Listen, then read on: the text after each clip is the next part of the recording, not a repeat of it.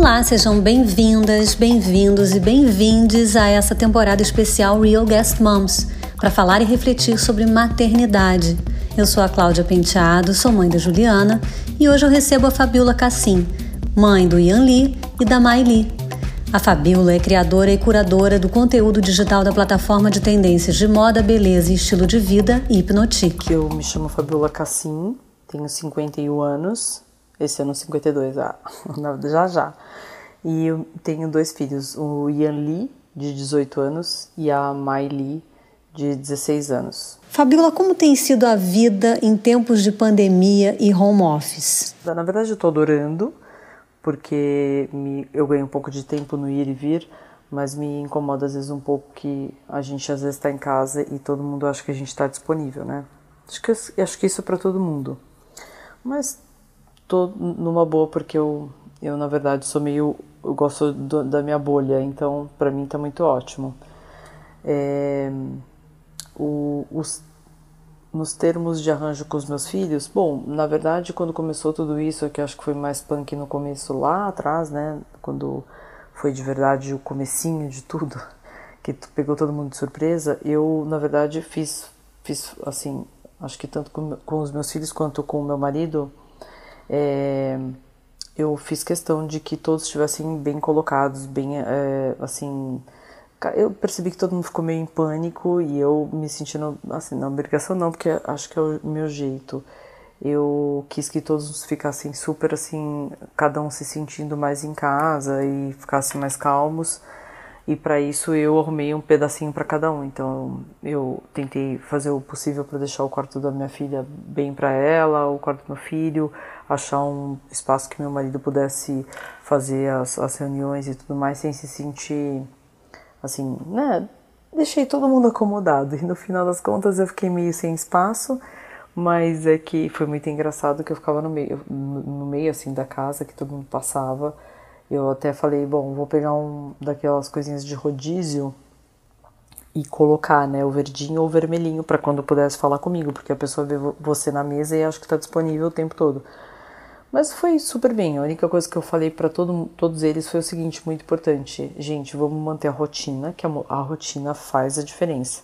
Se a gente achar que tá liberado tudo, vai ficar na cama o dia inteiro, então vocês vão levantar, vocês vão se arrumar para ter aula, vocês vão ter a rotina. Porque sem rotina a gente não sobrevive. Eu acho que os hábitos são os, os nossos melhores amigos nesse momento.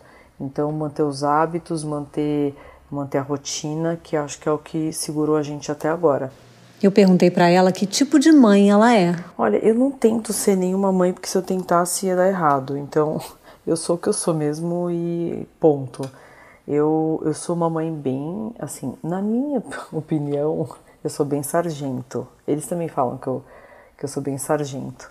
E, mas ao mesmo tempo eu sou legal, assim. Então, eu eu não sou uma mãe que fico, acho que aqui em casa desde o começo eu sempre prezei pela verdade. Então eu era uma troca. sempre uma troca, assim, eu não sou do tipo de mãe que vou ficar fuçando no telefone, fuçando em gaveta. Eu vou simplesmente perguntar. E a resposta, se for uma mentira, vai ser um caos porque eu vou perder a confiança. Então, do mesmo jeito que da minha parte eles não têm a mentira, ele, eh, da minha parte eles têm a verdade, então eu sou uma mãe super bacana, verdadeira, eu falo, sabe, os pingos nos is, eu, não de, eu deixo eles conversarem de qualquer assunto comigo, sou super aberta a tudo, eles conversam de tudo, mas ao mesmo tempo é, é aquela coisa, tem que ter uma confiança entre ambas as partes, porque sem isso a gente não sobrevive. E, e é isso, mas assim, querendo ou não, eu sempre fui uma mãe cheia de regras, cheia de tipo não é, não é aquela regra chata, mas assim, eu fazia de tudo para eles manterem a rotina, alimentação saudável. Não adiantou muito, tá, gente? Porque agora já desinvestou tudo. Então, mas agora também eles estão um pouco maiores e eu não posso ficar me metendo demais. Mas eu acho que é isso, é a cumplicidade que você constrói ao longo do tempo que faz a diferença. Eu acho que esse é o principal ponto. De tudo que eu fiz disso ou daquilo desde desde quando eles eram pequenos, eu posso dizer para qualquer mãe é, que a cumplicidade com os filhos é o, o, grande tesouro da vida, que é isso que vocês vão levar de pequenininho até grandes. Então, entre os perrengues todos, é disso que a gente é, é, isso que faz falta quando não tem. Eu vejo o tão o, o Grand Canyon que tem às vezes umas relações entre mãe e filho, pais, enfim, entre mãe e filho principalmente, que é muito difícil. Então, é isso. Mas eu nunca tentei ser diferente do que eu sou, eles sabem. E eu ficava vendo todo mundo lendo livros disso, de aquilo, de como educar, como isso. Eu falo, gente, eu vou seguir o que eu, que eu acho que tem que ser. Ai, mas você é muito brava, você é muito. Não tô. Sabe? Você, ah, todo mundo pode isso, eu não posso. Não, não pode. Aqui é uma regra, na casa do fulano é outra regra. E eu nunca. Eu, óbvio que eu passei por aquele momento assim, putz, eles vão me odiar pra sempre, vão amar o pai, vão odiar a mãe. Mas eu, eu sofria por dentro, me rasgava inteira, mas eu mantinha aquilo, aquele meu conceito de que era isso que era certo. Eu acho que o que está faltando hoje em dia é justamente isso, é um pouco de pulso firme. As pessoas têm muita culpa e aí acaba, né, sei lá, tem tanta criança precisando de regra e parece que os pais largaram. Você sonhava ser mãe? Eu nunca pensei em ser mãe, eu nunca sonhei em ser mãe, eu nunca pensava nisso. Eu só pensava em fazer minhas coisas, estudar, trabalhar. Eu nunca parei para planejar nada, né? É muito engraçado isso ter acontecido comigo, porque foi de repente e eu nunca imaginei que fosse acontecer comigo. Eu nunca imaginei que eu fosse ser mãe um dia. Eu sempre tava assim, tipo, sabe, tem gente que planeja, né, casar, ter filho, tal. eu não planejei e de repente aconteceu tudo. E foi muito louco porque eu, eu penso assim, foi a melhor coisa que aconteceu na minha vida. E se não tivesse acontecido isso, acho que eu eu não ia saber, né, mas eu falo, é a melhor coisa da vida. É a melhor coisa da vida. Nem, acho que as mães, as mulheres deviam. Porque quando a gente é novinha, a gente nunca pensa, né? Eu acho que hoje, se eu pudesse voltar no tempo, quando eu tivesse uns 20 anos, eu ia congelar um monte de óvulo sem nem saber o que eu ia fazer com eles, porque para ter isso, porque gente, quando vai ficando mais velho, nossa, e sei lá, eu podia ter sido mãe com 20, porque agora ia estar muito melhor, né? Sei lá. Eu, eu ia estar tá segurando mais a onda, porque eu acho que mãe mais velha também, eu tô com 50 anos e eles na adolescência é um perrengue e tal, mas tudo bem. Mas assim, eu nunca pensei, mas nem por isso eu me abalei, eu fiquei preocupada assim com o que eu vou fazer a partir de agora, né? Eu fiquei meio assustada e mas aí foi maravilhoso. Foi maravilhoso, eu consegui adequar tudo. Tive a oportunidade de ser mãe 100%, que foi uma opção minha e, e eu agradeço muito a oportunidade de, ter, sabe, me proporcionado tudo isso. Foi meu marido, de deixar abrir esse espaço. Eu tinha muita culpa, ai, não vou trabalhar, e aí ele vai parar de me admirar, as pessoas não me admiram, mas assim, tudo se ajeita quando você faz a coisa de coração e com essência. Eu acho que quando você faz com essência, quando é de verdade, é muito gostoso e, sabe, é, é delicioso. E acho que tudo se encaixa no final. E qual é o maior desafio da maternidade? Eu acho que o, mais, o maior desafio hoje em dia é as pessoas pararem de ter tanto uma coisa externa, estímulo externo, querer saber tudo, querer saber como que faz, como que isso, como que aquilo, e não olhar um pouco para a relação dela mesmo com os filhos para dentro de casa, para dentro da. É sempre olhando para fora, né? O que o outro tá fazendo. Que eu... eu acho que o maior desafio é a educação mesmo. As pessoas estão sem educação, as pessoas não sabem é, tem medo de, de, de pôr regras nos filhos, achando que estão é, errados. É, é, a, acho que se eu fosse resumir em uma palavra, é a insegurança. As pessoas estão inseguras no ato de ser mãe, mãe ou pai ou sei lá, entendeu? Eles estão, as pessoas ficam inseguras, tipo os mais jovens, né? Então, ah, se eu falar não pro meu filho, ele não vai me amar. Se eu falar que agora não pode, ele vai me odiar. Se eu falar que eu não tenho, ele não vai gostar mais de mim. Não pode ser assim, gente, não pode. Eu acho que as pessoas precisam de educação, de regra, de hábito, de, de sabe, horário para comer, horário para dormir. Não dá para deixar uma criança de 5, 6 anos é, no livre-arbítrio do tipo, quer brincar? Não, não quero estudar. Essas escolas construtivistas que eu acho que vão até além do, do, do que deveriam, do tipo, tem que deixar vontade. Não tem que deixar vontade, o mundo não é à vontade, é, as escolhas não são à vontade. Você não tem como escolher uma pessoa, uma, uma criança de 5, 6 anos escolher. Se ela quer estudar ou quer brincar, ela vai querer brincar, ela não vai querer estudar. Isso é impossível. Então, assim, a criança não tem parâmetro, ela não tem referência. A referência é são os pais e as pessoas têm que entender que é, a pessoa, a mãe tem que entender que é o filho olha para ela como uma admiração e uma referência. O lar, a casa, a relação, tudo isso vai levar lá para fora, para frente, né? Então é, é, muita coisa assim, as pessoas delegam demais. Ai, tô com problema, vou pra terapia. Ai, eu vou, tô com não sei o que, manda o filho pra psicóloga. Não, gente, vamos resolver, entendeu? Vamos falar. Ninguém fala mais, todo mundo demanda tudo, todo mundo delega tudo e ninguém resolve nada. E aí vira um monte de gente mal resolvida. Na minha, na minha percepção é isso, o pior de tudo. O que você descobriu sobre si mesma como mãe? Ah, eu descobri que eu sou mais mãe do que eu imaginava que eu que eu seria, que eu sou mais, eu tenho um instinto maternal além do, do, do, do que eu deveria, sei lá, do que eu imaginava ter um dia, sei lá, meu instinto. Eu sou muito, eu sou muito, sabe aquela coisa que você quer ter uma tropa? Eu queria ter uma tropa assim de, de uns quatro filhos de uma vez é, eu descobri esse lado, descobri sendo mãe um amor incondicional e dolorido, sabe? Aquela coisa que você. É, só de pensar em alguma coisa acontecer com seu filho é, dói por dentro. Aquilo que a mãe fala sempre pra gente, a gente nunca acredita que isso acontece, né? E aquilo que a gente subestima, na verdade, a gente subestima que a nossa mãe sinta isso. E só quando a gente é mãe que a gente vai entender isso. Esse é, é para mim é uma é o maior o que eu descobri assim, é o que a gente é o que a gente às vezes peca, né?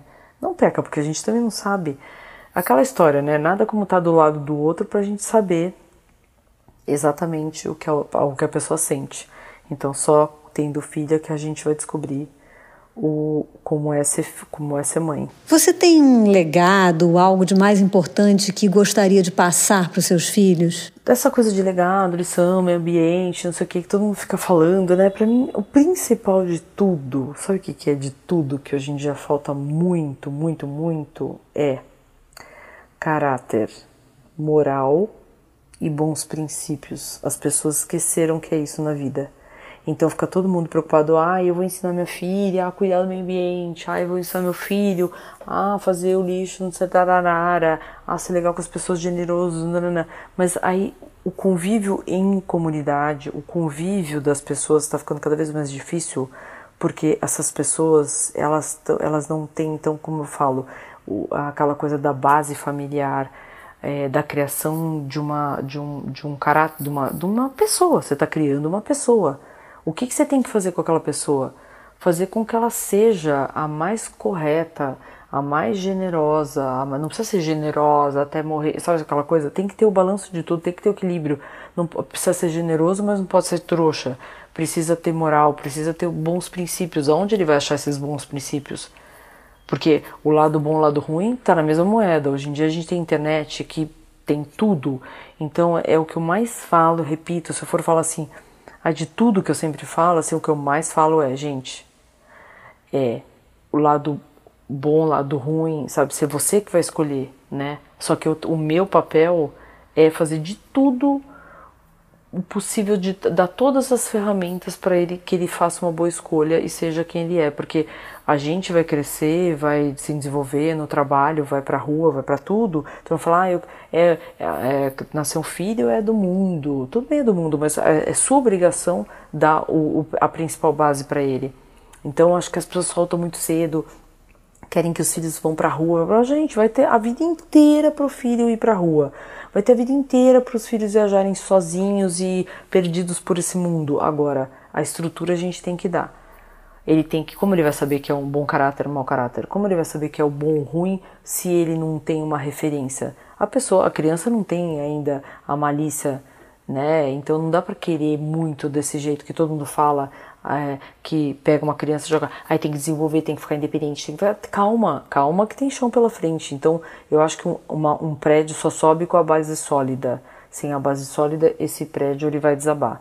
Então você tem que ensinar o seu filho a ser correto, a ser, é, é, a, sabe, não enganar as pessoas, a contar com a verdade sempre, na maioria das vezes. Tô falando coisa grossa, né, né? Sabe, não roubar, não matar, não ir para um lado do caminho mal, porque a gente tem aquela coisa do obscuro, a gente vai ter em tudo. Então, esse discurso que a gente fala, ah, isso aí é babaquice, isso aí é, tipo, é tão antigo. Não, é tão antigo, mas as pessoas estão esquecendo de falar. Aí fica todo mundo preocupado com o meio ambiente, com o mundo, com tudo, nananã, e esquece que a base você tem que dar para essa criança. Essa criança não tem base, ela não sabe da onde, para onde vai partir. Eu não estou falando de personalidade, estou falando de caráter, do que essa, esse ser humano vai ser lá fora, vai ser para o mundo, né? Então é tudo isso. Você não pode forçar a barra da pessoa. Ai, que bonitinho, não sei o que, você vai cuidar, você vai ser super assim, nananã, generoso com as pessoas. Nananã. Esse conto de fadas, ok. Só que a gente tem que cuidar também dessa base que é o grosso. É para mim é o que eu mais repito aqui em casa.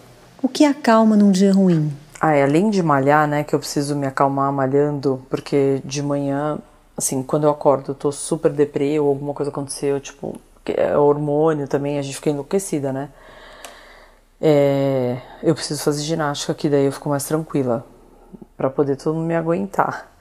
Mas assim, eu adoro quando chega o final do dia e tá todo mundo em casa, eu me sinto mais calma, tranquila e segura mesmo, né? Eu não sei, vou, acho que eu vou sofrer bastante quando for todo mundo embora. Mas sei lá se vai também, né? A gente nunca sabe o dia de amanhã. Que espaço tem o autocuidado na sua vida? O autocuidado, a gente. Ah, é, aquela minha rotininha de sair correndo, tomar banho, como fala minha filha, voada, fazer tudo correndo. Eu tenho que fazer isso para sair de casa com eles. Mas assim, uma coisa que eu fico batendo o pé todas as viagens, todas as coisas que não adianta, assim, eu fico muito pé da vida quando eu abro mão e eu acabo abrindo às vezes, que é o, a minha, minha ginástica. Porque eu acho que quando eu faço ginástica, é uma coisa, é, é para mim, eu preciso pelo meu bem-estar, assim, não digo nem físico só, emocional. É aquela coisa de oxigenar o cérebro e você ficar mais radiante, sei lá, eu fico muito melhor. E, e, e, isso aí, mas eu não de dizer assim, não abrir mão é impossível, porque eu sempre abri mão, ai gente, eu sou muito eu sou muito tonta nessa hora. E acabo abrindo mão das minhas coisas, mas se falar de jeito nenhum, é seria ginástica mesmo. Que eu gosto por isso, mas assim, do resto acho que eu abro mão de tudo. Se alguém der um grito lá, eu paro o que eu tô fazendo, eu vou, Maria. E a sensação que eu tenho é que parece que eu não tô fazendo nada, né? Quando eles me chamam, tanto eles quanto meu marido, parece que assim. O que você tava fazendo? A, a minha sensação, assim, eu construí um negócio durante três anos, assim, é uma plataforma super bacana de conteúdo, mas assim, parece que eu nunca tô fazendo nada. É surreal. Mas tadinha, tudo bem, vai. Filho pode, marido não. Ela conta que sempre leu para os filhos e também conta o que tem lido e assistido ultimamente. Eu cantei e li para os meus filhos e contei historinha. Eu acho que eu parei quando o Ieli já tinha uns 16. Gente, eu vou falar que eu fui até o final, assim. Até o final eu sentava. É, eu sentava do lado, eu sentava para contar história, para cantar. Então eu sempre inventava história, eu sempre cantava bossa nova, música infantil. Aí quando eles foram crescendo foi mais assim, bossa nova, cantava todas as músicas, era uma delícia. É... Eu vou falar que o que eu tô, tenho lido, assistido e ouvido é impossível porque tudo que eu faço, como eu trabalho com conteúdo, eu fico vendo conteúdo o dia inteiro. E aí chega uma hora, pra mim, eu não vejo nada. O meu detox é não ver nada, absolutamente nada, não ler nada. Eu não quero nada. Sabe, eu quero ficar assim, empty, sabe aquela sensação assim, about blank, quando a gente olha assim no computador? É isso, mas acho que se eu não trabalhasse com conteúdo, não seria assim, né? Mas assim, eu assisto umas séries no Netflix, eu gosto bastante de alguns filmes, mas assim. São 19 horas são coisas que estão lá, assim, não lembro da última coisa que eu vi, para falar a verdade. E com eles a gente sempre assiste, sempre filme divertido, né? Filme para dar boa. Sabe aquelas, aquelas comédias americanas bem absurdas? É, são essas, assim, a gente adora. É, viajar com eles, principal, principalmente sentir uma mega falta. Fabiola, foi um prazer receber você no Be My Guest. A Rádio Bipop agradece a sua presença nessa temporada especial sobre maternidade. E eu queria agradecer a Rádio Bipop por ter me convidado, ao meu digníssimo marido Er Rei. Vocês não sabiam, né, era mulher do Er Rei, gente. Eu, é isso aí. Mulher também tem que participar.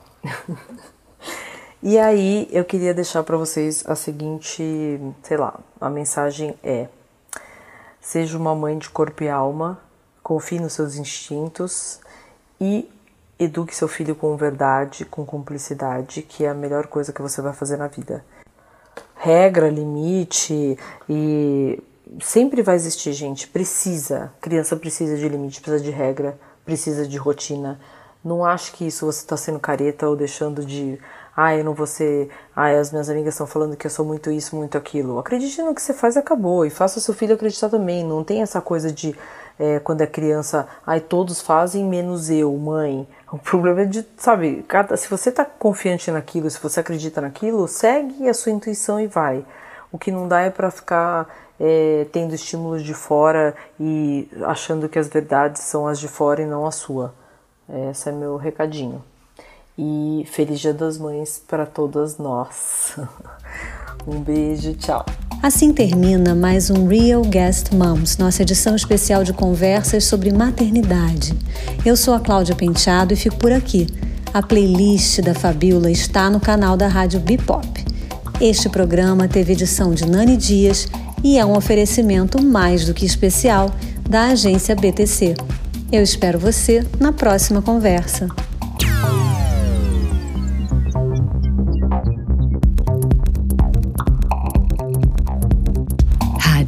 Rádio